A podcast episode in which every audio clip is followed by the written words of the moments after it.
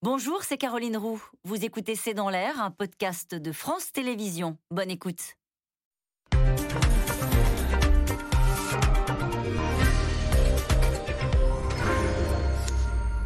Bonsoir à toutes et à tous. Plus de 200 000 nouveaux cas en 24 heures. Olivier Véran parle du raz-de-marée Omicron avec, je cite, des chiffres qui donnent le vertige. Comment interpréter cette contagiosité explosive de ce variant Omicron? La France entière va-t-elle finir par se retrouver cas contact? Quelles conséquences, bien sûr, faut-il attendre à l'hôpital? En région PACA, à Marseille, on a déjà recours à des transferts de patients et l'on se prépare à des déprogrammations. D'ailleurs, en Allemagne, les députés vont devoir établir des règles claires sur le tri des malades à l'hôpital avec cette question toute simple. Faut-il donner la priorité aux patients vaccinés à l'hôpital. C'est le sujet de cette émission de ce C'est dans l'air, intitulée ce soir 208 000 nouveaux cas, le raz-de-marée Omicron. Pour répondre à vos questions, nous avons le plaisir d'accueillir le professeur Benjamin Davido. Vous êtes infectiologue, référent Covid à l'hôpital Raymond Poincaré de Garches. Docteur Agnès Ricaribon, vous êtes chef de service du, SAMU 95, porte-parole de la Société française de médecine d'urgence. Margot Brunet, vous êtes journaliste sciences et santé à l'hebdomadaire Marianne. Professeur Jean-Louis Théboul, vous êtes chef de service en médecine intensive et réanimation à l'hôpital Bicêtre, c'est dans le Val-de-Marne. Et puis en duplex depuis Lille, on retrouve le professeur Philippe Amouyel, professeur de santé publique au CHU de Lille, directeur de la Fondation Alzheimer. Et je rappelle que vous avez euh, dirigé l'Institut Pasteur de Lille. Merci de participer à cette émission en direct. Professeur, on commence avec ce chiffre qui a été revu à la hausse cet après-midi par Olivier Véran. Ce sont les contaminations en 24 heures. Hier, on nous avait annoncé 180 000. Olivier Véran, cet après-midi, dit non, en fait, c'est 208 000 contaminations en 24 heures. Olivier Véran qui parle d'un raz-de-marée au micron. Et je, rappelle, hein, qui dit ces chiffres donnent le vertige, dit notre ministre de la Santé. Et oui, hein, on est dans la phase d'accélération exponentielle du, variant Omicron. Son temps de doublement, c'est-à-dire le doublement des infections, est de 2,4 jours. Rappelez-vous, on a dépassé à peu près il y a trois jours les 100 000. Donc aujourd'hui, on a doublé, donc on est à 200 000. Malheureusement, c'est euh, la courbe attendue pour un variant avec cette contagiosité. Il est tellement contagieux, contagieux euh, Margot Brunet, qu'il va falloir d'urgence revoir les règles, parce que quand on est cas contact d'un Omicron, il faut rester isolé jusqu'à 17 jours. Alors ça dépend des cas, mais on ne va pas rentrer dans le détail. Mais euh, euh, avec les Omicron, il faut s'isoler. Hein, quand on a vu un Omicron sans, soi-même être forcément contaminé. Oui, oui ça, dépend des cas. Il y a certaines spécificités, mais vacciné ou non avec Omicron, la règle c'est de s'isoler 17 jours quand on vit avec une personne qui est contaminée par ce variant-là. Et forcément, on va être obligé de faire évoluer ces règles. Aujourd'hui, il y a euh, potentiellement, d'après Olivier Véran, un million de personnes qui sont positives euh, au, Covid, on est obligé de faire évoluer ces règles si on veut éviter une désorganisation de la société comme l'évitait le conseiller. La France entière, il dit déjà, euh, Olivier Véran, 10% de la population française est cas contact.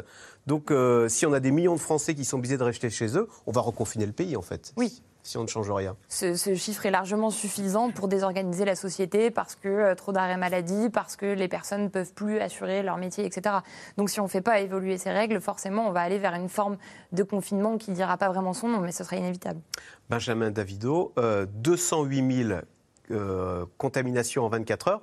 Est-ce qu'on peut dire, et encore, ce ne sont que celles qu'on détecte? C'est exactement ça, c'est la partie euh, visible de l'iceberg. Et le problème, c'est que le, bateau Titanic se dirige tout droit vers la partie immergée de l'iceberg. Et c'est ça le véritable risque. C'est qu'avec Omicron, on ne sait pas très bien ce qui nous attend. Dans les scénarios optimistes, c'est 0,5% des hospitalisations sur les contaminations. Et donc, c'est vertigineux, très clairement. Et je crois qu'on est face à quelque chose d'une ampleur euh, exceptionnelle parce qu'il suffit de regarder la courbe de contamination qui n'est plus une courbe, c'est une verticale. Ce qui nous fait penser qu'en réalité, on va se retrouver avec un blast où il va y avoir un nombre massif de contaminations. Et je me dirige à mes collègues du SAMU, l'enjeu, ça va être d'être capable, encore une fois, lorsqu'il va y avoir cette espèce de coup de feu, de pouvoir rediriger le mieux et de trier le degré d'urgence des malades qui vont venir à l'hôpital. Lorsqu'il va y avoir le coup de feu, parce que pour l'instant, professeur Teboul, et c'est une question que je vous pose, c'est le réservoir qui se remplit, mais ces nouveaux patients Omicron, vous ne les voyez pas à l'hôpital. Ils sont pas, ils sont chez vous là à l'hôpital. Il y a qui? C'est uniquement des patients Delta, le old school, j'allais dire. Oui, si vous voulez, c'est-à-dire qu'en fait, c'est ça qui est compliqué à comprendre, euh, même pour nous d'ailleurs, c'est qu'il y a la percussion de deux vagues. La vague Delta, qui touche encore l'hôpital, et même qui touche beaucoup l'hôpital, hein, parce qu'actuellement, en réanimation, par exemple, euh, nous avons que des patients Delta, en pratique, ceux qui sont contaminés euh, au début du mois de En réanimation, il n'y a que des patients oui, on peut Delta. dire ça. Voilà, je vais, je vais dire ça aujourd'hui. Ça peut changer demain, mais en tout cas aujourd'hui, c'est que des patients Delta, des gens qui se sont contaminés vers le 10 décembre, 15 décembre, etc., qui sont maintenant chez nous en réanimation. Et hier, on a battu d'ailleurs le record du de nombre de nouveaux patients admis en réanimation depuis le 27 avril. C'est-à-dire que Delta aussi, vague Delta, ça est- s'accélère en admission à l'hôpital. C'est-à-dire que la vague Delta, elle n'est pas négligeable, elle n'est pas terminée. C'est bien là notre problème. hein, c'est qu'il y a la percussion de cette vague Delta qui retentit sur l'hôpital aujourd'hui, et puis la vague Omicron qui va peut-être ou pas, en tout cas on peut la limiter en termes d'hospitalisation de cas graves, si on prend certaines mesures, euh, retentir dans, allez, on va dire 15 jours euh, pour ceux qui sont contaminés aujourd'hui. Vous voyez, par exemple, s'ils devaient faire des formes assez sévères qui justifient l'hospitalisation. Donc c'est la percussion de ces deux, la superposition, on va dire, de ces deux vagues qui actuellement pose problème dans une période difficile pour l'hôpital. Je pense qu'on y reviendra. Docteur Agnès Ricaribon, ça téléphone beaucoup au SAMU. Et euh, d'abord, est-ce que vous savez si les gens téléphonent avec des symptômes Omicron ou les symptômes Delta Alors, Ça devient euh, compliqué hein, avec ces le- deux vagues. Clairement, le nombre d'appels a, a explosé hein, au, au SAMU, mais on s'est organisé pour les prendre en charge. Et c'est vraiment ce qu'on attend de la population, c'est qu'ils appellent le 15 plutôt que se déplacer aux urgences. Parce qu'on a mis en place, avec la médecine de ville, avec la téléconsultation, des solutions aussi pour éviter euh, l'afflux massif dans les structures d'urgence qui sont déjà saturées. Donc si on a des symptômes, on ne va pas soi-même aux urgences, on téléphone au 15. D'ailleurs, ces symptômes, pouvez-vous nous les rappeler? À partir de quand est-il euh, nécessaire de, faire le- de composer le 15 sur son téléphone? Alors, si on a des signes qui inquiètent pour une urgence vitale, il faut, composer le 15. Si on a des symptômes mineurs d'un syndrome C'est-à-dire grippal des signes classique, qui inquiètent? détresse respiratoire, trouble de conscience, euh, malaise, perte de connaissance, euh, une douleur dans la poitrine, ça ce sont des, des symptômes qui nécessitent d'appeler le 15. Et au 15, il y a des médecins urgentistes qui sont capables de détecter l'urgence vitale ou potentiellement vitale, voire masquée, une palpitation, ça peut être une crise d'angoisse, ça peut être aussi une embolie pulmonaire qui nécessite euh, un, véhicule d'urgence. Donc il ne faut pas hésiter sur des symptômes qui inquiètent à appeler le 15. Mais si ce sont des symptômes classiques de syndrome grippal habituel, là c'est le médecin traitant. D'accord. Mais quand le médecin traitant n'est pas disponible, ce qui arrive en ce moment, il vaut mieux appeler le 15 parce qu'on a des médecins généralistes au 15 qui réorientent les patients vers la médecine de ville plutôt que d'aller aux urgences. Et à l'heure actuelle, effectivement, on a doublé le nombre de dossiers en régulation. Chez moi, habituellement, c'est plutôt 550. Là, c'est plus de 1080 dossiers par 24 heures pour lequel il y a une réponse médicale qui est apportée.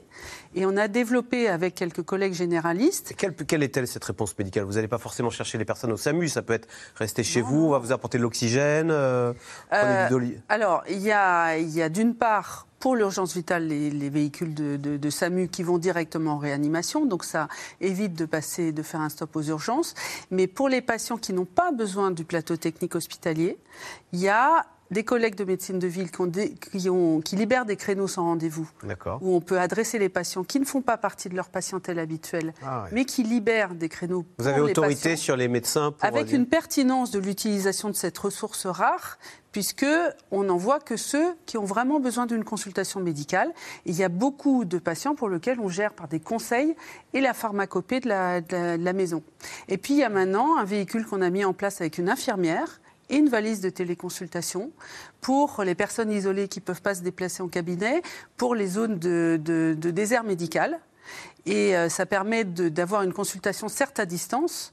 Si on peut avoir une consultation physique, on la priorise, mais quand on ne peut pas, ça permet d'avoir une consultation à distance et d'éviter ces admissions aux urgences de personnes âgées qui vont passer 10 heures sur un brancard, alors qu'on peut euh, faire une prescription en téléconsultation. Professeur Davido, est-ce qu'on est capable aujourd'hui, selon les symptômes qu'on a, de savoir si on a le Omicron ou si on a le Delta? Et d'ailleurs, qu'est-ce que, ça change au fond de savoir si on est Delta ou Omicron? En fait, c'est ça la bonne question. C'est que c'est extrêmement dur. J'irai même plus loin. Comment on peut différencier un Omicron, qui est du SARS-CoV-2, le virus du Covid, d'un alpha, d'un bêta, d'un gamma, d'un autre coronavirus et d'une grippe. C'est extrêmement difficile. Il faut dire qu'en plus, en ce moment, c'est la reprise épidémique de la grippe sur la région parisienne et dans d'autres régions, et notamment, je pense, euh, dans le sud de la France. Très clairement, euh, ça veut dire qu'il n'y a pas d'éléments. Aujourd'hui, on s'aperçoit qu'il y a des gens qui ont Omicron qui ont la fameuse anosmie agueusie. C'est un syndrome grippal. La, la anosmie agueusie, c'est-à-dire qu'il perd, perd, du goût. Alors ça, c'est le delta, non? Mais c'est pas aussi, aussi Omicron. Bien sûr, ça arrive avec Omicron. Il n'y a pas de spécificité. Après, en pourcentage, il y a plus ou moins. Et donc, ce qu'il faut bien comprendre, encore une fois, l'objectif, finalement, tout le monde va s'allumer à un moment donné. Le vrai problème, ça va être nous. Ça va être nous, qu'est-ce qu'on va recevoir à l'hôpital et dans quelles conditions? Quels sont ces malades-là? Est-ce que ce sera des gens qui ont eu deux doses et qui n'ont pas pu faire le rappel? Est-ce qu'on aura, dans l'exception, des gens qui ont eu trois doses et qui sont immunodéprimés, greffés, qui sont mauvais répondants à la vaccination? Et aujourd'hui, majoritairement, et ça sera ça, je pense, demain, malheureusement, 5 millions de Français irresponsables non vaccinés qui engorge les lits à on va, on va bien au détriment sûr, des patients qui ont d'autres pathologies. On va bien sûr revenir sur les façons d'essayer de contenir hein, cette euh, vague Omicron qui s'annonce pour qu'elle ne termine pas à l'hôpital dans vos services de réanimation. Tout d'abord, qui l'aurait imaginé? Donc, euh, il y a encore quelques semaines, 208 000 contaminations en 24 heures. C'est un record qui donne le vertige, hein, je cite euh, Olivier Véran. Pour tenter de contenir cette hausse exponentielle, le gouvernement mise plus que jamais sur la vaccination avec la mise en place du pass vaccinal présenté aujourd'hui même à l'Assemblée nationale. Sujet de Juliette Perrault avec Léa Dermidjian et Diane Cacciarella.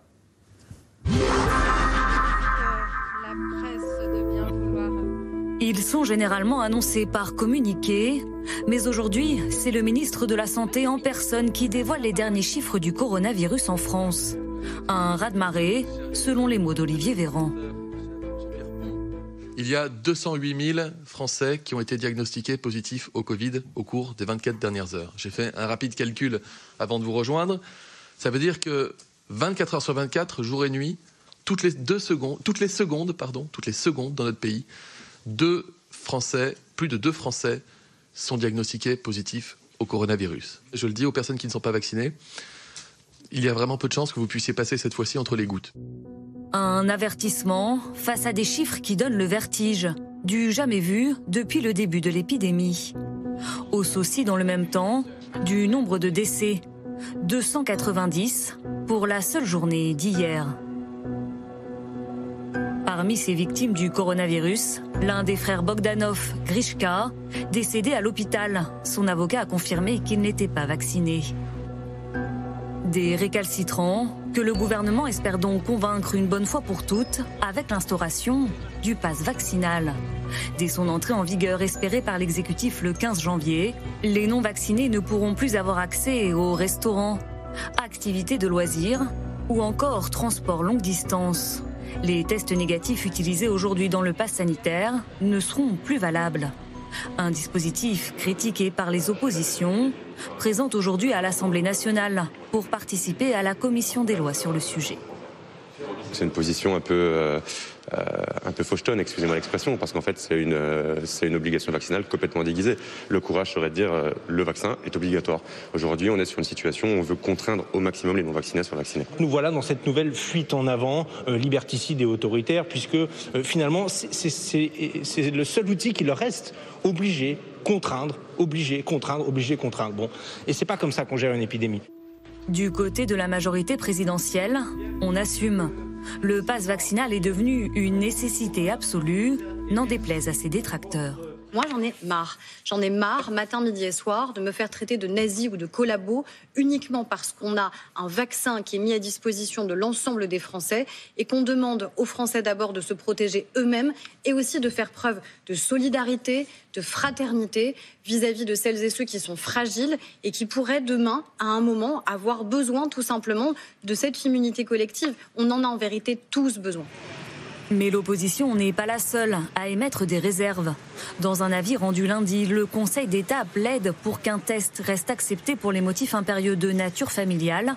L'institution pointe également un risque trop grand de restriction des libertés. Le Conseil d'État relève que la mesure de passe vaccinale prévue est susceptible de porter une atteinte particulièrement forte aux libertés des personnes souhaitant accéder aux activités en cause. Un débat et une course contre la montre. À 48 heures du réveillon, le gouvernement encourage les Français à se faire tester. En plus des pharmacies, il vient d'autoriser la vente d'autotests en supermarché. Des tests antigéniques dont l'efficacité vient pourtant d'être remise en cause par l'Agence américaine des médicaments il serait moins efficace pour détecter le variant Omicron. Alors, question téléspectateur, euh, professeur Amouyel, question de Xavier dans le Pas-de-Calais.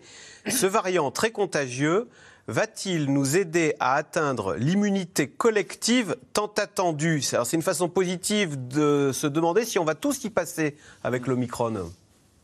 Et oui, puisque tous ceux qui ne sont pas vaccinés, avec la probabilité très forte qu'ils vont avoir euh, d'être contaminés en raison de la grande contagiosité, vont potentiellement, euh, s'ils survivent, acquérir une immunité euh, naturelle qui pourrait les protéger. En sachant qu'avec le variant Omicron, en Afrique du Sud, on a bien montré que le risque de réinfection potentielle, même en cas d'immunité naturelle, restait beaucoup plus élevé qu'avec les autres variants réinfection naturelle. Professeur Benjamin Davido, ça veut dire que même les vaccinés que nous sommes, ou que les Français sont, sont à risque avec le Omicron. Alors justement, dans quelle mesure est-ce qu'aujourd'hui il faut s'inquiéter si soi-même on est dans, dans les règles, on a sa double dose? Alors il y a deux choses. Ce que disait Philippe Amouyel, c'est ceux qui ont fait déjà la maladie, qui ont acquis une immunité naturelle, qui peuvent tout à fait se réinfecter. Alors d'abord, il faut rassurer les gens parce que dans les données de la littérature, c'est un phénomène extrêmement rare, de 0,1 à 1 donc s'il y a un doublement, ça sera 2%, mais ça veut dire qu'on va tous y passer. Comme vous avez dit, on va tous passer à la moulinette. L'autre chose dans un scénario, on va dire optimiste, c'est de dire que, y compris les gens qui sont vaccinés, parce qu'aujourd'hui, il faut rappeler, il y a une majorité de gens qui ont eu deux doses. D'ailleurs, je pense que le mot schéma complet est absolument impropre.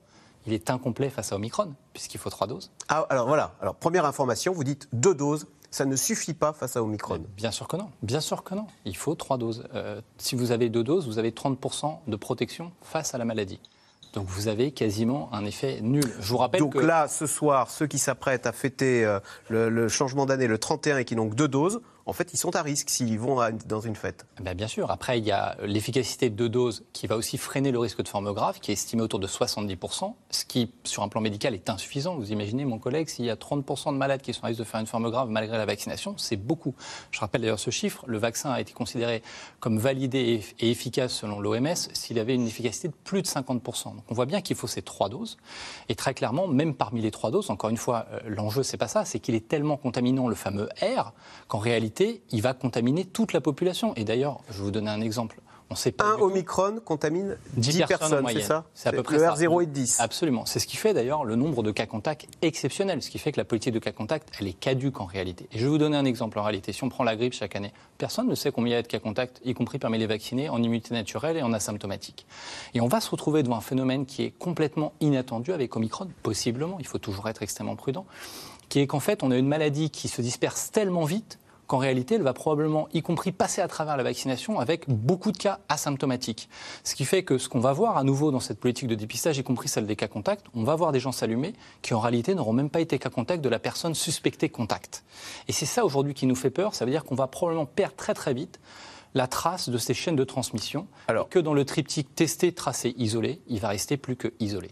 Ok, donc on a un, variant très contagieux. Vous, vous dites on va quasiment tous y passer. Deux doses ne suffisent pas, mais trois doses apportent une protection qui vous empêche d'aller à l'hôpital. Euh, Margot Brunet, est-ce que c'est pour ça qu'aujourd'hui même les députés votent le pass vaccinal pour dire alors maintenant vous allez vous faire vacciner tous? C'est ça l'objectif du pass vaccinal? Et est-ce que ça va fonctionner quoi?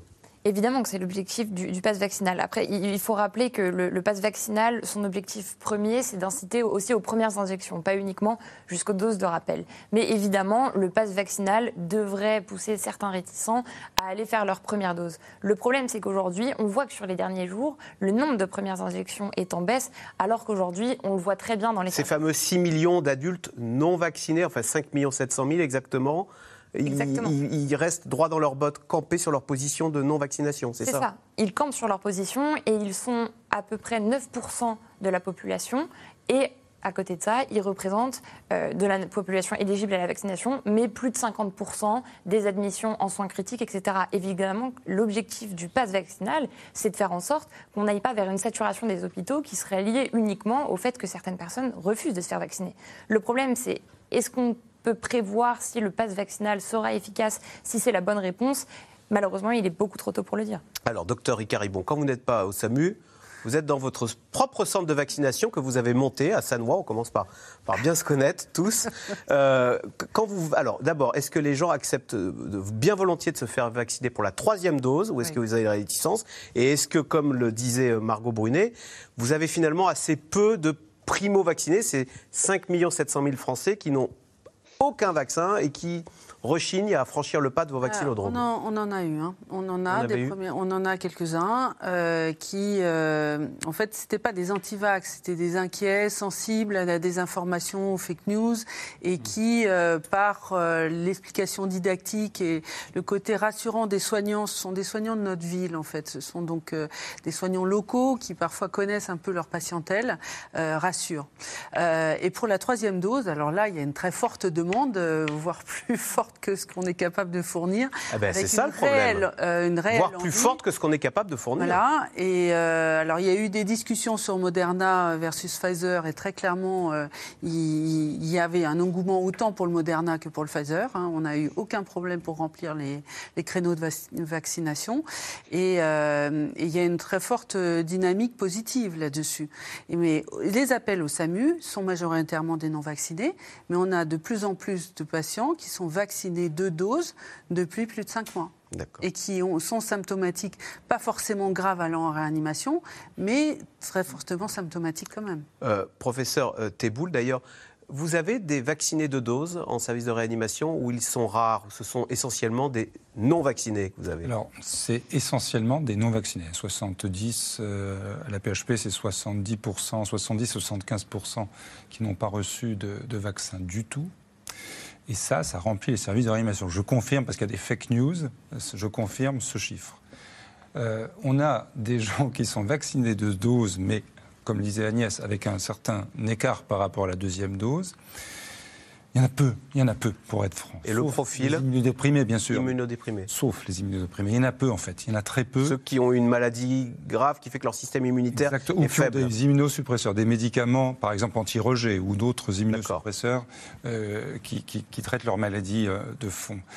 Et puis, on a aussi, et franchement, euh, ça me révolte, on a aussi des patients qui ont été vaccinés de doses, soi-disant, et quand on fait les enquêtes, euh, qui n'ont pas été vaccinés, qui ont des faux passes sanitaires. On en a deux chez nous actuellement. Bon, donc, et alors, d'ailleurs, moi, j'avais été, euh, je faisais la visite le 24 décembre, et, on me dit, voilà, un entrant de 50 ans qui a été vacciné le 28 novembre pour sa deuxième dose. Je dis, on me la fait pas à l'envers, euh, c'est pas possible. Qu'il ait une forme grave trois semaines après avoir été vacciné alors qu'il n'avait pas de facteur de risque, non. Et en effet, c'était un faux pass sanitaire.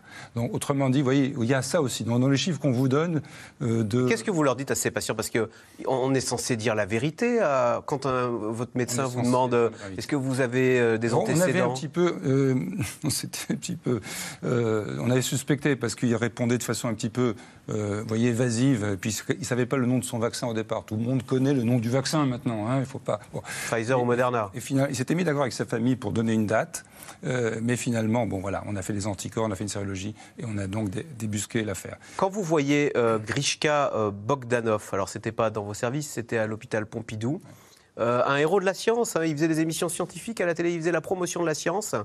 Euh, bah, il a refusé la science médicale, il a refusé de se faire vacciner, il en est mort. Est-ce que c'est malheureusement un cas assez typique de ce que vous pouvez voir Premièrement, les frères Bogdanov ont, donc ont, bercé notre jeunesse, en tout cas pour ma génération. Euh, ils nous ont fait découvrir la science, fait découvrir, excusez-moi, la science, euh, également l'espace, etc. On était très attentifs à ces émissions. Euh, maintenant, donc, c'est quelqu'un de, ce, sont des, des personnes très intelligentes, très scientifiquement intelligentes. Ils ont décidé de ne pas se faire vacciner. Donc, c'était vraiment. Vous pouvez comprendre qu'ils soient influents euh, sur le net. Ils Quand on voit des gens très intelligents crois, mais par dire contre- être anti-vax, Moi, ce que je reproche, c'est plutôt euh, à des responsables euh, politiques ou des militants d'influer ou d'influencer des gens moins scientifiques et qui vont dans leur démarche, qui suivent leur démarche. Et là, pour moi, ça, c'est révoltant. Ils ont pris leur risque. hein. Ils ont pris leur risque, les frères Bogdanov. Mais c'est en pleine connaissance euh, de cause qu'ils ont pris ce risque. Et puis finalement, voilà, ils l'ont- fait. Et l'un est en réanimation et l'autre, hélas. Je dis bien hélas parce que c'est toujours euh, vraiment, pour nous, c'est terrible, un décès. Il faut savoir. Covid ou non Covid, c'est toujours terrible pour nous. Mais euh, moi, les antivax qui, qui suivent un petit peu des fake news ou, qui suivent des, des influenceurs euh, antivax, et qui n'ont pas la connaissance scientifique qu'avaient les Bogdanov, ça me, ça me désole encore plus parce que les personnes qui sont responsables euh, de, de, cette, de, les, de, les, entraîner sont par moi, pour, pour moi hautement, euh, hautement euh, justement irresponsables. Alors on me précise que les avocats des frères Bogdanov disent qu'ils n'étaient pas anti-vax, mais que simplement qu'ils ne se sont pas fait vacciner pour des raisons qui leur appartiennent. Tout à et fait, on n'est pas là on peut, pour les on peut juger. respecter tout. Il n'empêche, Benjamin Davido, dans le reportage, on a vu Aurore Berger dire euh, J'en ai marre de me faire traiter de nazi ou de collabo simplement parce que je fais la promotion du vaccin. Est-ce que vous sentez dans la société une crispation et au fond des, des non-vaccinés qui commencent à, comment dire, à se crisper parce qu'ils sentent que leur position devient intenable ou bien euh, qu'ils sont traqués, j'en sais rien. Euh, je dis ça parce que dans l'hôpital de Garches, vous avez été confronté, vous aussi, à euh, des faux passes, à des gens qui avaient menti sur le fait qu'ils aient été vaccinés. Oui, absolument. Je pense qu'en fait, il y en a plus que ce qu'on pense, parce qu'il y a des situations, comme ça a été très bien expliqué, de gens qui, sont, qui ont été récemment vaccinés et qui se retrouvent à l'hôpital sans comorbidité, ce qui est très suspect, et qui, en définitif, se révèlent avoir une sérologie qui montre qu'ils n'ont pas été vaccinés. Euh, c'est dommage parce qu'on a encore une fois un des rares outils dont on réveille il y a un peu plus d'un an, et qui, aujourd'hui, il faut le rappeler, a sauvé plus d'un million d'Américains, plus de 500 000 Européens, et c'est une réalité. Et vous avez raison, il y a probablement une crispation parce que plus on avance, le but d'Olzer de la vaccination, il est là. Plus de 90% des adultes sont vaccinés. Les rares cas, y compris des gens qui ont des maladies graves, qui finissent à l'hôpital avec le vaccin, font des formes atténuées, c'est bien démontré, et aucun ne va critiquer la vaccination et remercie d'avoir été vacciné et d'être sorti de l'hôpital. C'est ça la vérité, parce qu'ils ne vont pas chez mon collègue en réanimation. Et très clairement, je pense qu'il n'y a aucune discussion possible, et quand j'entends certains qui mettent des fake news, notamment comme quoi sur certaines chaînes d'information, il y a des acteurs qui sont filmés en réanimation, mais où est-ce qu'on va? Où est-ce qu'on va? Et aujourd'hui, il n'est plus question de ça, il est question de vie ou de mort, ou de se mentir à soi-même. Je pense, comme ça a été très bien dit, qu'on arrive même dans des situations d'homicide involontaire. C'est-à-dire qu'on va tuer des gens parce qu'on va leur expliquer qu'un médicament qui potentiellement pourrait leur sauver la vie n'est pas légitime. Et ça, c'est scandaleux sur un plan de l'éthique médicale. Professeur Amouyel, euh, je cite Olivier Véran qui a dit cet après-midi à l'Assemblée nationale Les non-vaccinés ont peu de chances de passer entre les gouttes. Le virus circule trop. Euh, Est-ce que c'est quand même un discours plus alarmiste que celui qu'il tenait il y a peu encore, Olivier Véran, en disant peut-être que c'est Omicron, il va coller un rhume à la planète, en disant finalement euh, oui, il circule beaucoup, mais il n'est pas dangereux. Est-ce qu'on a un peu plus de certitude là-dessus au vu de ce qui se passerait en Angleterre, euh, aux États-Unis ou au Danemark? Oui, bien sûr, hein, au fur et à mesure que les informations avancent, et on a relativement peu de recul sur le micron. Je vous rappelle, première description le 12 novembre. Donc le risque, on ne l'avait pas bien perçu. Je pense que ce n'est pas un discours alarmiste, c'est malheureusement un discours réaliste qui avait d'ailleurs été repris euh, par le ministre de la Santé allemand il y a à peu près 15 à 20 jours, justement concernant les non-vaccinés. Les non-vaccinés vont être d'autant plus sensibles à la contamination et également aux formes graves on a à peu près 5 millions à 6 millions de non-vaccinés. Si même on n'avait que 0,5% de formes graves, ça en fait 25 000, de quoi saturer largement les hôpitaux. Donc, à double titre, ils sont irresponsables et pour eux-mêmes et pour les hôpitaux. Alors justement, euh, on je propose d'aller à l'hôpital de la Timone à Marseille, où une équipe de C'est dans l'air s'est euh, rendue. Là-bas, 100% des lits euh, de réanimation sont déjà occupés. Alors vous allez le voir, le personnel tente de faire face entre fatigue, lassitude et manque de reconnaissance. Reportage à la Timone à Marseille de Mélanie Lunes et Arnaud Fora. Mets-lui des antibiotiques, mets-lui tout, et on essaie de le mettre à 15h30. Comme ça, on fait tout en même temps et on retombe tout le monde en même temps. C'est plus simple pour les équipes. Des équipes qui affrontent une nouvelle vague. Dans cette unité de la Timone, 15 lits, tous occupés par des patients Covid. C'est une dame qu'on vient de, qu'on a fait rentrer hier et en fait on a fait rentrer cette dame et son mari au même moment. Son mari, on est en train de, on, on va l'intuber là. Euh, on a souvent eu mari et femme qui se contaminent euh, malheureusement au même moment. Euh, on a eu euh, mère et fille, euh, père et fils. on a eu beaucoup, beaucoup de familles comme ça pour lesquelles c'est extrêmement compliqué. Des gens qui n'étaient pas vaccinés. Des gens qui n'étaient pas vaccinés. Ouais. Ici, 86% des malades ne sont pas vaccinés. Le service est déjà plein, plus aucun lit de disponible. Un manque de lits, oui, bah, du qui est, dû à un manque de personnel, parce que c'est à chaque fois très très difficile de faire des appels pour récupérer des, infirmiers, des médecins. On peut toujours euh, un petit peu augmenter les effectifs, mais il y a un moment où on est bloqué. Des infirmiers formés en réanimation, il n'y en a pas des millions, donc c'est une formation très très à part. Donc, euh, donc il faut des infirmiers formés en réanimation, il faut des médecins réanimateurs ou des anesthésistes qui viennent nous aider. Des personnels soignants moins nombreux à l'hôpital. Alors le chef du service veille au bon moral de ses équipes. Toi, ça va? Bah, Ça va. Hein. Un peu répétitif. Hein? Ça devient un peu répétitif. Ah, c'est très répétitif, construire et déconstruire. C'est vrai qu'on a pas mal de collègues qui, soit, euh, qui, qui, deviennent lassés, en fait, soit par euh, le côté répétitif, soit euh, bah, parce qu'ils ont, ils ont saturé en fait, donc ils partent soit vers du libéral, soit qui se reconvertissent. Mais je peux comprendre puisque euh, il y a énormément de patients qui décèdent aussi, et même psychologiquement ça devient difficile à assumer. Donc oui, je peux comprendre. Une centaine de postes sont à pourvoir. Alors pour continuer à s'occuper des malades, les internes se forment à la hâte. Gauthier s'apprête à intuber un patient, aidé par le docteur Castelli. On vérifie ensemble euh, où sont euh, le matériel d'intubation, où sont les, les médicaments d'urgence s'il y en a besoin? Euh, on vérifie ensemble que le respirateur soit bien réglé, on vérifie ensemble que tout le matériel soit OK. C'est ma première intubation, ouais. donc euh, voilà, c'est pour ça qu'on va le faire ensemble, on va être juste à côté, puis voilà. Exactement. C'est vraiment important. Oui, oui. Donc, comme je vous ai dit tout à l'heure, on vous fait on vous fait dormir, euh, on attend que les choses se, se calment. Côte à côte, pour sauver cet homme de 74 ans. Allez, tu pousses. Tu vois, donc c'était comme on avait dit. Hop, allez, vas-y. Donc là, c'est comme on avait dit. Hop, tu te retires un peu. Tu restes pas tout, allez, hop, tu te mets comme ça. Allez, vas-y. Ici, le quotidien se résume à de longs jours de travail, des heures supplémentaires et de rares pauses. Je me demande si on arrivera un jour à, à s'en sortir. Parce que bah ouais, nous on est fatigués et on aimerait que ce soit la dernière vague. Là. Pour faire face, ces infirmiers recevront de l'État une prime de 100 euros et leurs heures supplémentaires payées double. Bah, c'est sûr que ça fait, ça fait du bien de, de, se sentir entendu. Après, je pense que la plupart des infirmiers, on aurait aimé être euh, mieux reconnus et que certains statuts soient mieux reconnus. Mais ce n'est pas le cas de tous les soignants. Aïsia, infirmière libérale dans les quartiers nord, rentre de ses visites. Là, on est facilement à 15 heures par jour. Facilement. Voilà, et ça, c'est depuis le début du Covid. Hein. Après 25 ans de carrière, elle a fait un burn-out après la première vague. J'ai eu à un moment envie d'arrêter euh, mon métier, ouais. un métier que j'aime par-dessus tout, que j'ai choisi depuis très jeune. Et euh, je, oui, à un moment donné, je me suis dit, il euh, n'y a pas d'issue en fait. On, après le Ségur, vraiment après le Ségur, ça a été pour moi le. Je me suis dit là, euh, si, maintenant, après ce qu'on vient de vivre, euh, la reconnaissance n'y est pas, à quel moment elle va y être? Des soignants découragés. Selon l'ordre des infirmiers, 40% d'entre eux pourraient abandonner leur métier suite à la pandémie. Alors, question téléspectateur Margot Brunet, c'est Michel dans le Rhône. Comment faire comprendre au gouvernement que le personnel soignant n'est pas corvéable à merci?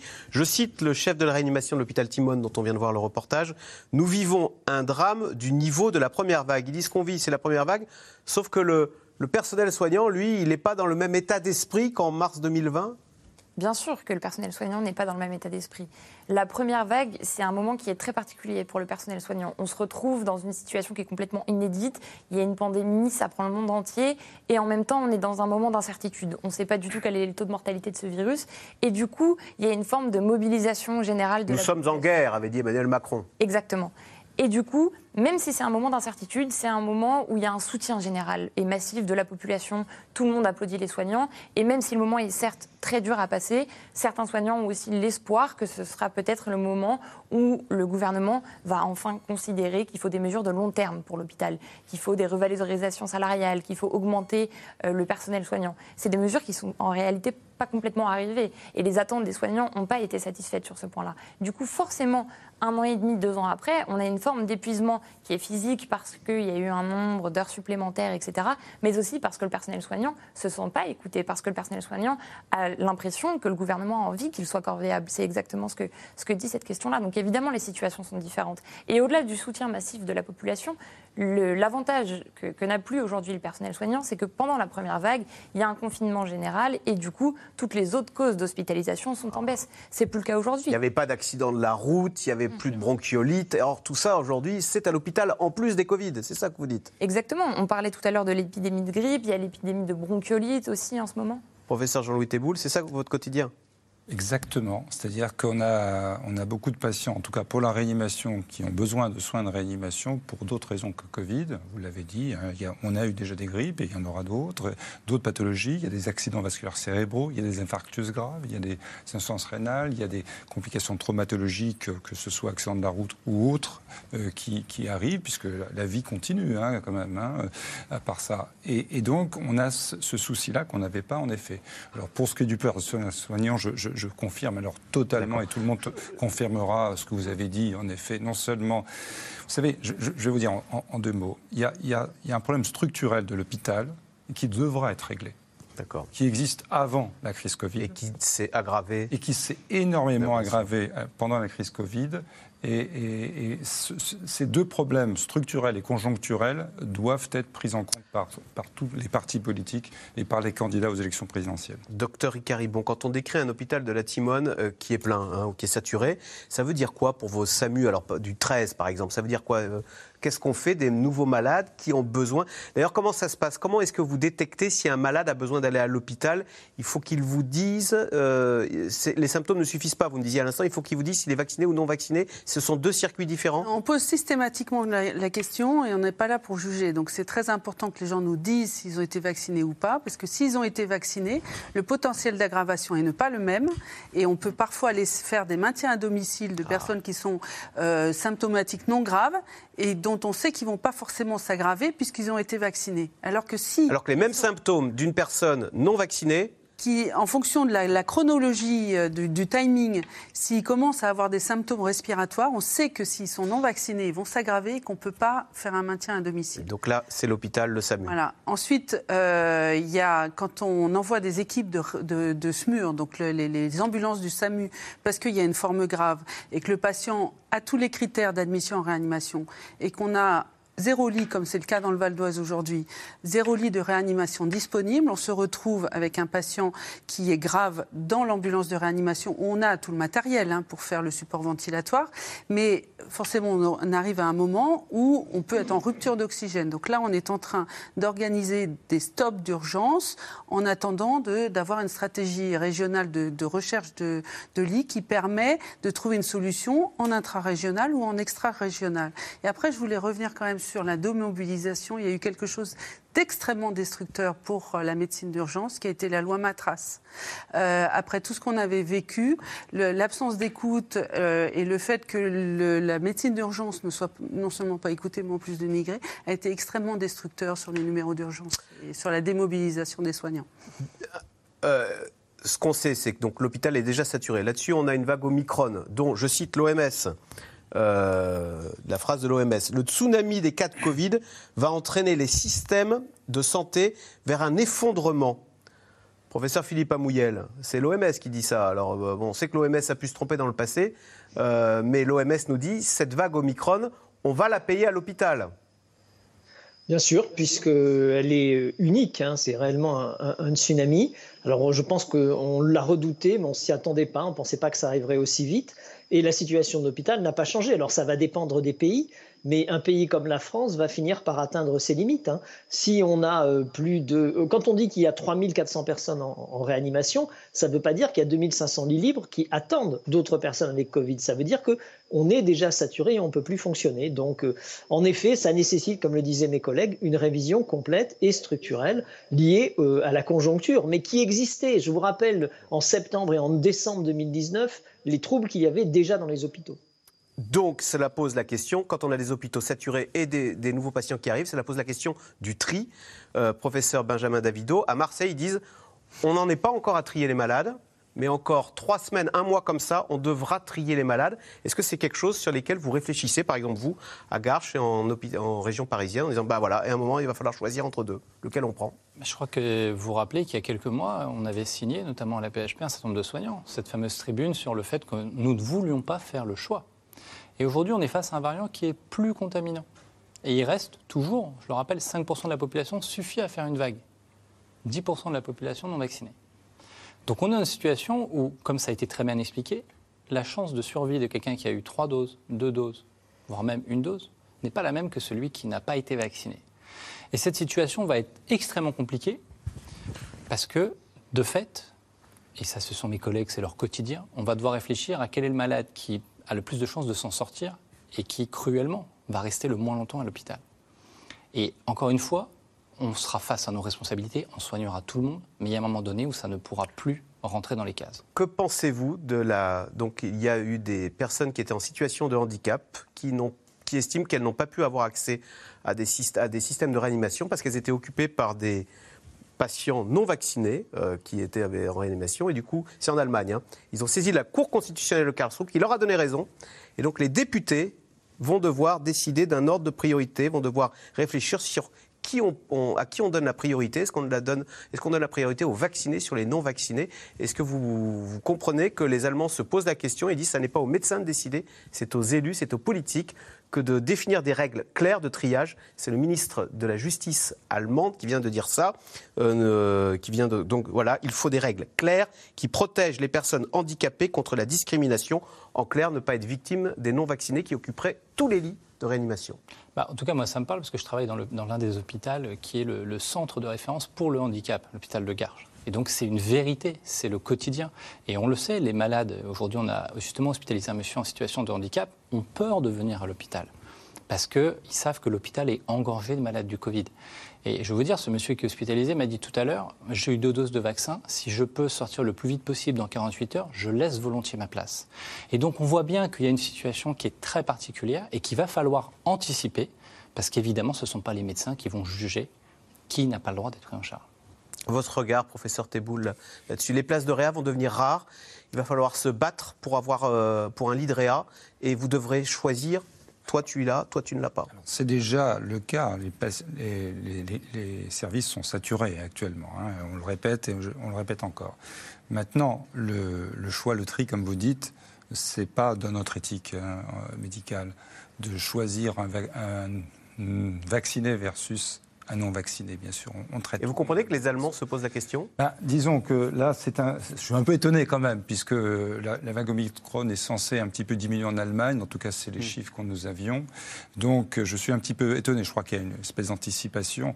En tout cas, moi, je peux vous dire que s'il y a euh, des, pour l'instant des, une saturation, on, on va aller euh, plutôt sur des déprogrammations médicales et chirurgicales dès la semaine prochaine. Dès la semaine prochaine. Donc, ce sont des gens qui se préparent mentalement à être Voilà. opérés Et bien depuis des évidemment- semaines. On leur dit, ah bah, Bien évidemment, ce sont des déprogrammations qui se feront sur des actes médico-chirurgicaux non urgents, hein, d'une pathologie fonctionnelle, par exemple, qui pourrait éventuellement attendre. Ça nous peine, ça nous, ça, enfin, ça, nous, ça nous pèse aussi beaucoup de devoir faire ça en raison de la saturation. Comme l'a dit euh, M. Amouyel, c'était, c'est non seulement des patients Covid qui occupent les lits de réanimation, mais c'est aussi des non-Covid. Et au total, ça fait quasiment actuellement euh, le- l'ensemble des lits de réanimation en France. D'autant qu'il y a beaucoup de lits fermés.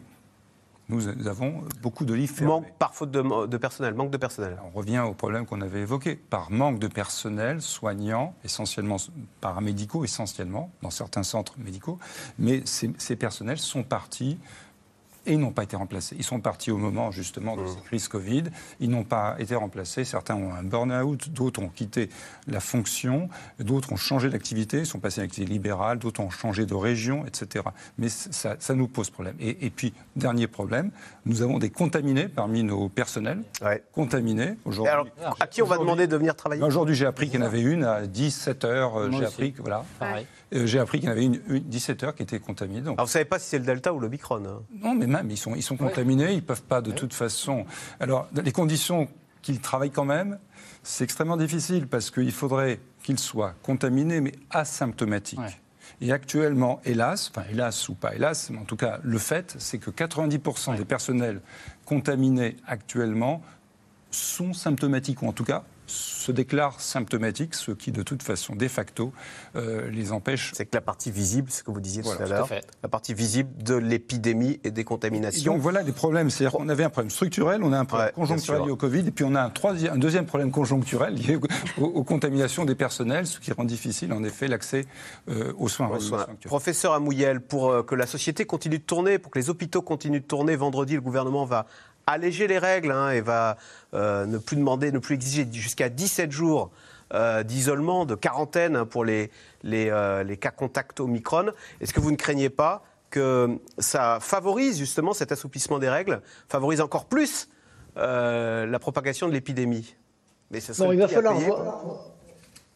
Il va falloir voir euh, quelles conditions vont être mises. On peut tout à fait. pourquoi est-ce qu'on avait durci les règles? Parce qu'au début, il y avait peu de cas Omicron et qu'on voulait absolument les isoler de manière efficace. Aujourd'hui, c'est l'inverse. Il y a trop de cas de Omicron et le principe de dire quand vous êtes vacciné ou quand vous êtes non vacciné, que vous êtes cas contact, vous devez vous isoler 7 jours ou 17 jours si le cas est dans votre domicile ou sous votre toit, ne peut plus tenir avec le taux de contamination. Donc il va falloir revenir à des critères qui sont si vous êtes vacciné, si le test que vous avez fait juste après être cas contact est négatif, à ce moment-là, ne vous isolez pas. C'est ces éléments qui vont permettre de s'en sortir.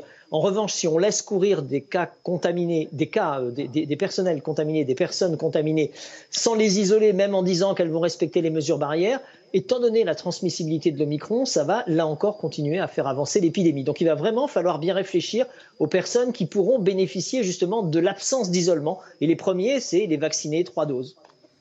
Alors, avant les vacances de Noël, c'était chez les 5-11 ans que l'épidémie progressait le plus.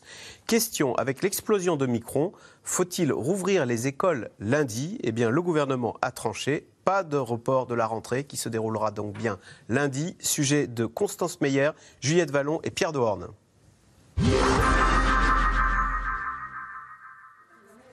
T'écris de la main droite ou de la main gauche Donc on fait à gauche. Et ben c'est parfait. C'est la nouvelle arme du gouvernement. Si tu veux, on compte 5 secondes et au bout de 5 secondes, je te promets, c'est fini. Ça marche? La vaccination des enfants de 5 à 11 ans. Prêt? Joseph est en sixième. Il fait partie des premiers vaccinés parmi ses copains. Terminé. Euh, j'ai vu qu'on pouvait le faire, du coup bah, je me suis dit, bah, mon père m'a dit, et du coup j'ai dit bah d'accord, euh, j'y vais, et puis voilà. Et aujourd'hui on est là. Les confinements et fermetures de classe lui ont laissé un mauvais souvenir. En se faisant vacciner, il espère enfin tourner la page. Et le confinement c'était dur parce qu'on ne sortait pas, on voyait personne, euh, c'était très dur à supporter. Et euh, j'ai euh, j'ai failli craquer, j'ai failli pas, pas tenir. Parce que l'école te manquait, les copains ouais, aussi. les copains, et quand je suis sortie ça m'a fait énormément de bien. C'est important de se vacciner parce que euh, parce qu'on a connu des moments pas très marrants euh, quant aux restrictions de mouvement, etc. Et que si vacciner les enfants participe de ça, euh, c'est pas mal quand même. Pour les enfants, ça a été extrêmement violent. Pour la société dans son ensemble, ça a été très violent, mais pour les enfants en particulier. Donc fermer les écoles est quelque chose qu'il faut éviter à tout prix. Oui, et là pour le coup, euh, il n'y a pas de doute. Fermer les écoles, c'est pourtant la question qui fait débat. Car entre le 1er novembre et le 19 décembre, le taux d'incidence chez les enfants a été multiplié par 12. Dans le monde médical, les voix s'élèvent. 50 soignants ont pris la plume dans le JDD pour alerter Olivier Véran. Au regard de l'urgence de la situation, nous vous appelons au report de la rentrée du 3 janvier, à haut risque, compte tenu de sa proximité avec les festivités du Nouvel An. Même son de cloche dans l'arène politique. Il faut, comme l'a fait Valérie Pécresse, se poser la question euh, de, euh, du report de la réouverture euh, des classes. La rentrée scolaire, Il faut, oui. et, euh, la rentrée scolaire. Une option balayée d'un revers de main par l'exécutif. Jean-Michel Blanquer reste fidèle à sa ligne directrice. Pas de report de la rentrée, mais un protocole légèrement modifié. La question, c'est qu'aujourd'hui, on en fait faire un test et probablement nous allons aller vers deux ou trois tests. C'est-à-dire que pour revenir à l'école, il ne faudra pas seulement avoir présenté une fois un test, mais au moins deux fois euh, à plusieurs jours d'intervalle. Et cet intervalle, nous sommes en train de le, travailler, euh, encore une fois en dialogue avec les autorités euh, scientifiques. La mesure est annoncée, mais pas encore entièrement ficelée. À quelques jours de la rentrée, les syndicats d'enseignants et de parents sont plutôt inquiets. On va poser les questions qui fâchent. C'est qui va faire ces tests Où est-ce qu'on va les faire Et combien ça va coûter? Écoutez, tous les protocoles ont été adaptés aux situations. La question, c'est comment est-ce qu'ils se mettent en œuvre. Et aujourd'hui, on sait, les enseignants le disent, les enfants le disent, les parents le disent, mais y compris des autorités le disent, euh, que le protocole sans les moyens humains, financiers ou matériels pour le mettre en œuvre, en fait, c'est juste de l'encre sur du papier. Donc il faut arrêter avec cette politique de l'esbrouf où on met en avant des mesures qui paraissent de bon sens et qui sont efficaces, mais qui n'ont pas les moyens de leur efficacité, de leur pleine réalisation au milieu scolaire. Le gouvernement devrait clarifier le protocole en fin de semaine et mise sur un autre levier, avec ces petits boîtiers, des capteurs de CO2 encore trop rares dans les écoles.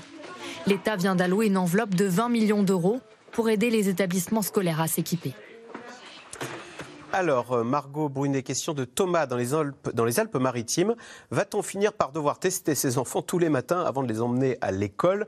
C'est un choix assumé, ça. Euh, le gouvernement sait qu'il prend un risque, mais il l'assume. Les enfants iront à l'école, euh, quoi qu'il en coûte. Oui, et évidemment que c'est un choix politique parce qu'on sait d'un point de vue de la santé publique et de la dynamique de l'épidémie, fermer les écoles pour une semaine, forcément, ça aurait limité les contaminations. Forcément, parce qu'il y aurait eu moins de transmission du virus au sein des écoles. Forcément, parce que les parents auraient été obligés de rester à la maison et du coup, potentiellement, ils n'auraient pas transmis le virus, eux, au travail. Pour autant, après deux ans de pandémie, décider de fermer l'école pendant une semaine, ça veut dire faire encore une rupture dans les enseignements. Ça envoie un message que les enfants seraient des super contaminateurs, ce qui n'est pas spécialement le cas. Aujourd'hui, euh, de toute façon, le gouvernement n'a pas envie d'aller vers des tests systématiques non plus, parce que des tests systématiques répétés dans les écoles, ça voudrait dire aussi des fermetures de classes répétées, etc. Donc évidemment que la, non-fermeture est un choix du gouvernement qui est un choix politique. Même si, euh, professeur Benjamin Davido, c'est à New York qu'on nous explique que le nombre d'admissions d'enfants a quadruplé sur la semaine du 5 au 19 décembre. Est-ce que ça veut dire qu'Omicron, maintenant, euh, spécifiquement dans sa structure, euh, parvient à toucher les enfants et à les amener à l'hôpital? Alors d'abord, le, le, modèle américain, c'est très particulier parce qu'on sait qu'il y a un enfant sur trois là-bas qui est atteint d'obésité. C'est pour ça d'ailleurs que la campagne de vaccination bat son plein et qu'il y a plus, je crois, de 7 millions d'enfants de 5 à 11 ans qui sont vaccinés.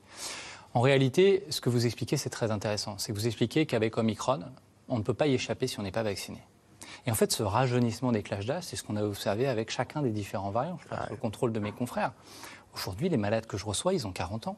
Et ils me disent, mais attendez, moi, je n'ai pas de comorbidité. Pourquoi je suis hospitalisé? Pourquoi je suis une pneumonie à Covid? Mais c'est ce qu'on explique depuis un an, parce que vous n'y échapperez pas. Cette maladie, elle s'adapte et elle va toucher l'ensemble des individus. La différence, c'est qu'elle a déjà touché des gens vaccinés qui n'ont pas fait de forme grave. Et en réalité, ce vaccin ne va pas modifier la circulation du virus. Et donc j'entends les taux d'incidence. En fait, on est tous super contaminants. C'est vrai ce qu'elle vient d'expliquer. La différence, c'est qu'on est ou pas protégé contre une forme grave. Et pour l'être, il suffit d'être vacciné. Professeur Amouyel, en fait, il faudrait euh, vacciner les enfants, y compris les moins de 5 ans? Alors sur les moins de 5 ans, il faut quand même qu'on ait des, des, essais dans ce contexte, mais déjà, si euh, on considérait les 11-5 euh, ans, où les flux sont les plus importants, c'est ceux qui vont à l'école, qui sont dans des cours de, enfin 12 ans, oui ça, mais qui, vont à l'école et qui, sont, euh, qui, sont les plus exposés, ça serait déjà une avancée relativement importante parce que c'est là que ça circule de manière extrêmement importante. Et deuxième point, il existe des formes graves chez les enfants. On considère qu'il y a à peu près 1 à 2 cas euh, d'enfants hospitalisés pour formes graves, dont 40% en réanimation. Et une, étude européenne a bien montré que parmi l'ensemble de ces enfants, seulement une vingtaine de pourcents avaient des comorbidités. Donc ce qu'on observe aux États-Unis, euh, et ils ont remontré ça, ils ne sont loin de là, pas tous avec des comorbidités. Donc il y a un bénéfice individuel pour les enfants à la vaccination. Maintenant, la question est de savoir où on met la barre. Est-ce que euh, on considère que deux cas graves d'enfants qui vont se faire hospitaliser, c'est pas assez négligeable? Non, c'est pas possible. C'est des enfants, c'est zéro. Professeur Teboul, c'est vrai qu'au début de cette épidémie, on disait Dieu merci, elle épargne nos enfants. Euh, un enfant en réanimation, est-ce que vous en avez? Est-ce que c'est terrible? C'est une, souffrance au carré Vous avez tout à fait raison. Au début, on disait ça touche pas les enfants. Ça nous a énormément hein, tous rassurés, parce qu'on a des enfants, et ça nous a énormément tous rassurés. Euh, et, puis ça évolue, vous voyez bien, hein, maintenant ça évolue. Et moi, je suis un petit peu préoccupé. Voilà, je ne vous cache pas que je suis préoccupé. Je n'aurais pas être trop noir aujourd'hui. Je suis préoccupé justement par euh, ce, ces cette possibilité de forme grave, comme le, pourcentage de formes graves chez l'enfant est extrêmement faible, extrêmement faible. Mais bien évidemment. Si on a plus de cas, il y aura. Sur la loi des grands nombres Sur la loi des grands nombres. Et, et par exemple, vous me posez la question est-ce qu'à Bicêtre, il y a des, il y a des, des enfants des enfants spécialisés pour Covid? Je ne suis pas réanimateur pédiatre. Néanmoins, il y a un service de réanimation pédiatrique. Oui, la réponse est oui. Il y a actuellement des patients hospitalisés pour Covid à Bicêtre en réa pédiatrique. Il y, a, il y aura des formes graves inévitablement. Parce que c'est comme ça, et c'est pour ça que, que je crois que les autres, les, la, la, haute autorité de santé française, mais également les, les autorités européennes ont recommandé la vaccination en tout cas, ont préconisé ou recommandé, c'est pareil, la, la, vaccination chez les 5 à 11 ans, parce qu'ils trouvaient que le bénéfice individuel, individuel, était supérieur au risque individuel. Et on a changé de paradigme. Ce que je veux dire, c'est qu'il y a quelques semaines encore, ouais. on disait qu'il fallait vacciner les enfants pour protéger les adultes, en particulier ceux qui n'étaient pas vaccinés ou ceux qui étaient âgés, fragiles, etc. Un nouveau paradigme qui est il faut vacciner les enfants parce qu'on évitera des formes graves, on évitera les Covid longs et on évitera aussi des absentéismes à l'école qui pourraient être pénalisants pour eux. Donc il y a actuellement beaucoup de bénéfices et en face de ça, le risque du vaccin a été maintenant évalué sur un, nombre très important, des millions d'enfants euh, qui ont été vaccinés et ce risque est extrêmement faible, minime, faible, et quand il existe, il est réversible. Olivier Véran, hein, cet après-midi à l'Assemblée nationale, les non-vaccinés ont peu de chances de passer entre les gouttes. Les, le virus circule trop. Allez, tout de suite, on revient à vos questions. Alors, euh, professeur Benjamin Davido, alors, quelle est la dangerosité du variant Omicron pour les femmes enceintes? C'est Frédéric, dans le Vaucluse, qui pose la question. Encore une fois, je crois qu'il ne faut pas raisonner sur l'histoire du variant. C'est le risque du Covid chez la femme enceinte. Et celui-là, il est bien avéré. Il y a un risque pour la maman, il y a un risque pour l'enfant avec un risque de fausse couche. Et aujourd'hui, la règle, c'est de vacciner ces femmes enceintes. Vous avez vu comme moi, il n'y a pas très longtemps, cette dame, et ce n'était pas le variant Omicron, qui a passé deux mois, je crois, en réanimation, séparée de son enfant, qui, de fait, était quelqu'un qui avait moins de 40 ans. Donc il y a évidemment des cas exceptionnels, mais le but de la santé publique, c'est d'éviter les exceptions et que tout le monde puisse avoir la chance de passer à travers les mailles du filet. Et aujourd'hui, ces gouttes, qu'on pourrait même dire des gouttes d'aérosol du Covid, la meilleure façon, encore une fois, c'est le vaccin. Et ce n'est pas un plaidoyer pour la vaccination, c'est parce qu'aujourd'hui, malheureusement, faute de mieux, il n'y a pas d'autre traitement. Et la différence avec Omicron, et je le rappelle, c'est très important, c'est qu'aujourd'hui, on n'a plus de traitement avec des anticorps monoclonaux. Ah, des traitements post qui viennent soulager la, les, les, effets Absolument. Ils marchent moins avec l'Omicron? Absolument. Et c'est ça qui, je pense, va bouleverser la façon dont on préconise ces traitements qui étaient des traitements de secours aujourd'hui. Euh, et j'espère qu'on aura bientôt la fameuse pilule miracle qu'on nous promet euh, de Pfizer, mais ces médicaments, ce pas des vaccins, c'est des traitements qu'on donne à des gens malades, à des gens symptomatiques très tôt. Et un des risques d'ailleurs pour ceux qui euh, ont peur des variants et de la vaccination, c'est justement la résistance à ces traitements. Donc je crois qu'aujourd'hui, la réalité, on est face à un mur, on est face à un tsunami, ce raz de marée, il va taper très vite, très fort, on n'a pas le temps d'attendre et on a un outil qui est disponible à nos portes. Professeur Amouyan, question de Alain dans l'Essonne. Un test antigénique négatif effectué quelques heures avant par tous les participants au réveillon, est-ce une garantie suffisante? C'est mieux que rien déjà, mais bon. Voilà, c'est ça. Je pense qu'il n'y a aucune garantie euh, certaine. Tous les tests, il n'y a aucun test qui a 100% de sensibilité, qui détecte tous les faux, tout, tout, qui n'a pas de faux négatifs. Alors les autotests, même si ils ont une sensibilité inférieure, euh, si c'est un test antigénique qui a aussi une sensibilité inférieure, c'est la même nature de test, c'est toujours un certain nombre de personnes qui ne sortiront pas s'ils sont positifs, qui réduiront. C'est la face cachée de l'iceberg hein, qu'évoquait Benjamin Davido il y a quelques instants. Tous ces asymptomatiques, tous ces cas qui ne se savent pas malades et qui disséminent la maladie, l'intérêt c'est de les sortir du circuit. Alors si on n'en sort pas 90 sur 100, si on en sort 60 sur 100, c'est mieux que de ne pas faire de test. Donc pour les fêtes de Noël, on continue à se tester on utilise des autotests et on prend toutes les mesures qui s'imposent, notamment l'aération quand on est avec tout le monde. Alors, autre, plus, autre, question pour vous, toujours, euh, professeur Amouyel, c'est Michael dans le Lot-et-Garonne. Qu'est-ce qui rend Omicron si contagieux?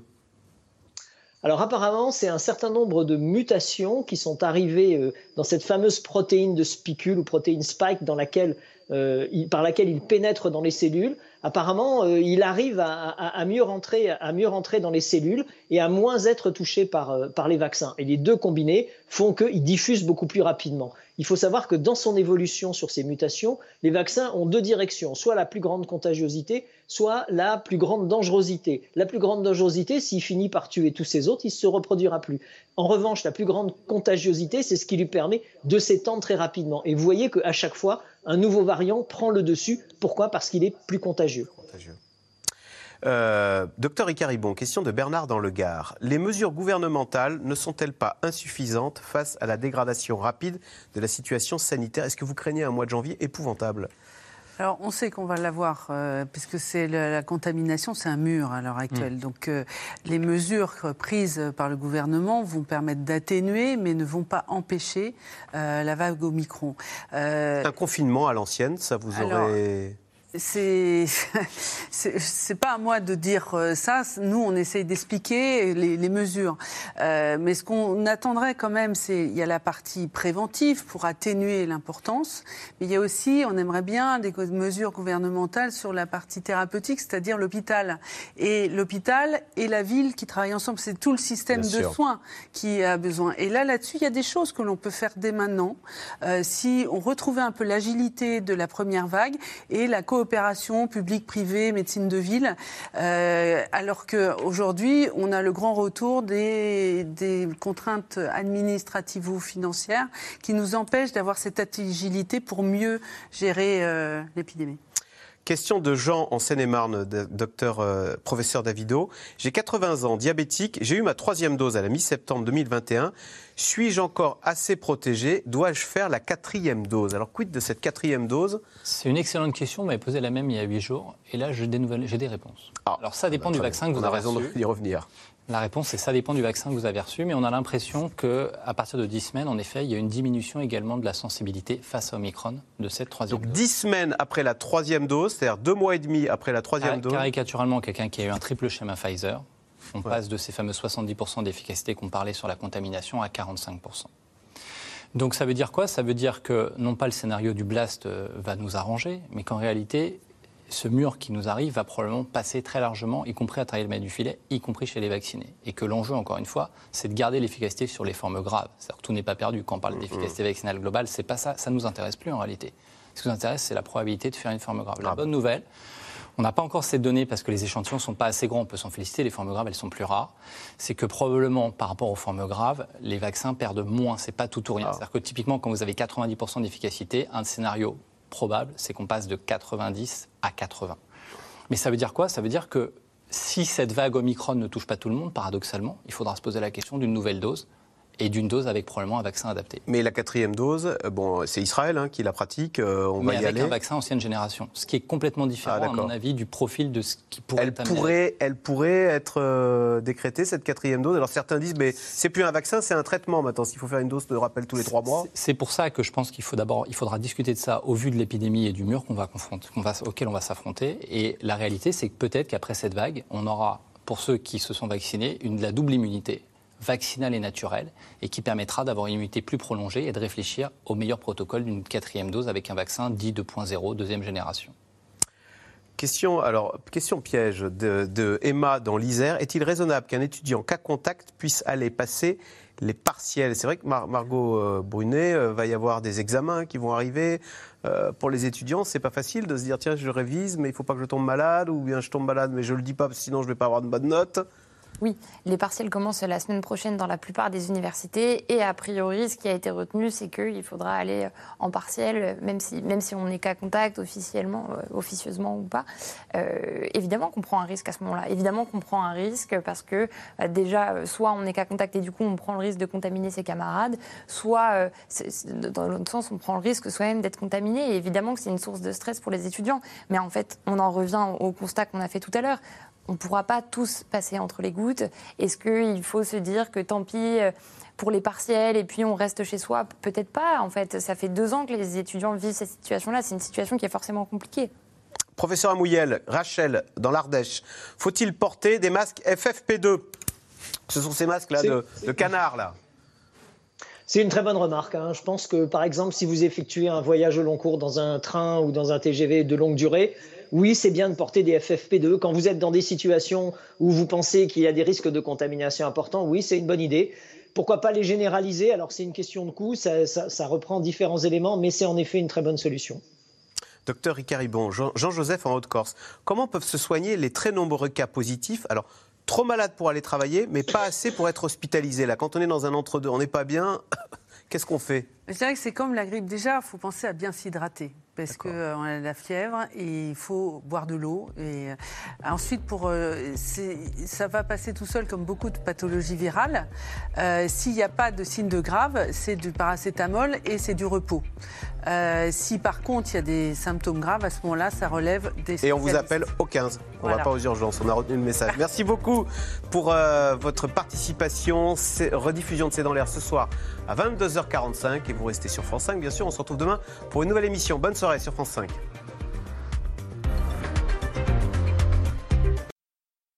C'était C'est dans l'air, un podcast de France Télévisions. Alors s'il vous a plu, n'hésitez pas à vous abonner. Vous pouvez également retrouver les replays de C'est dans l'air en vidéo sur France.tv.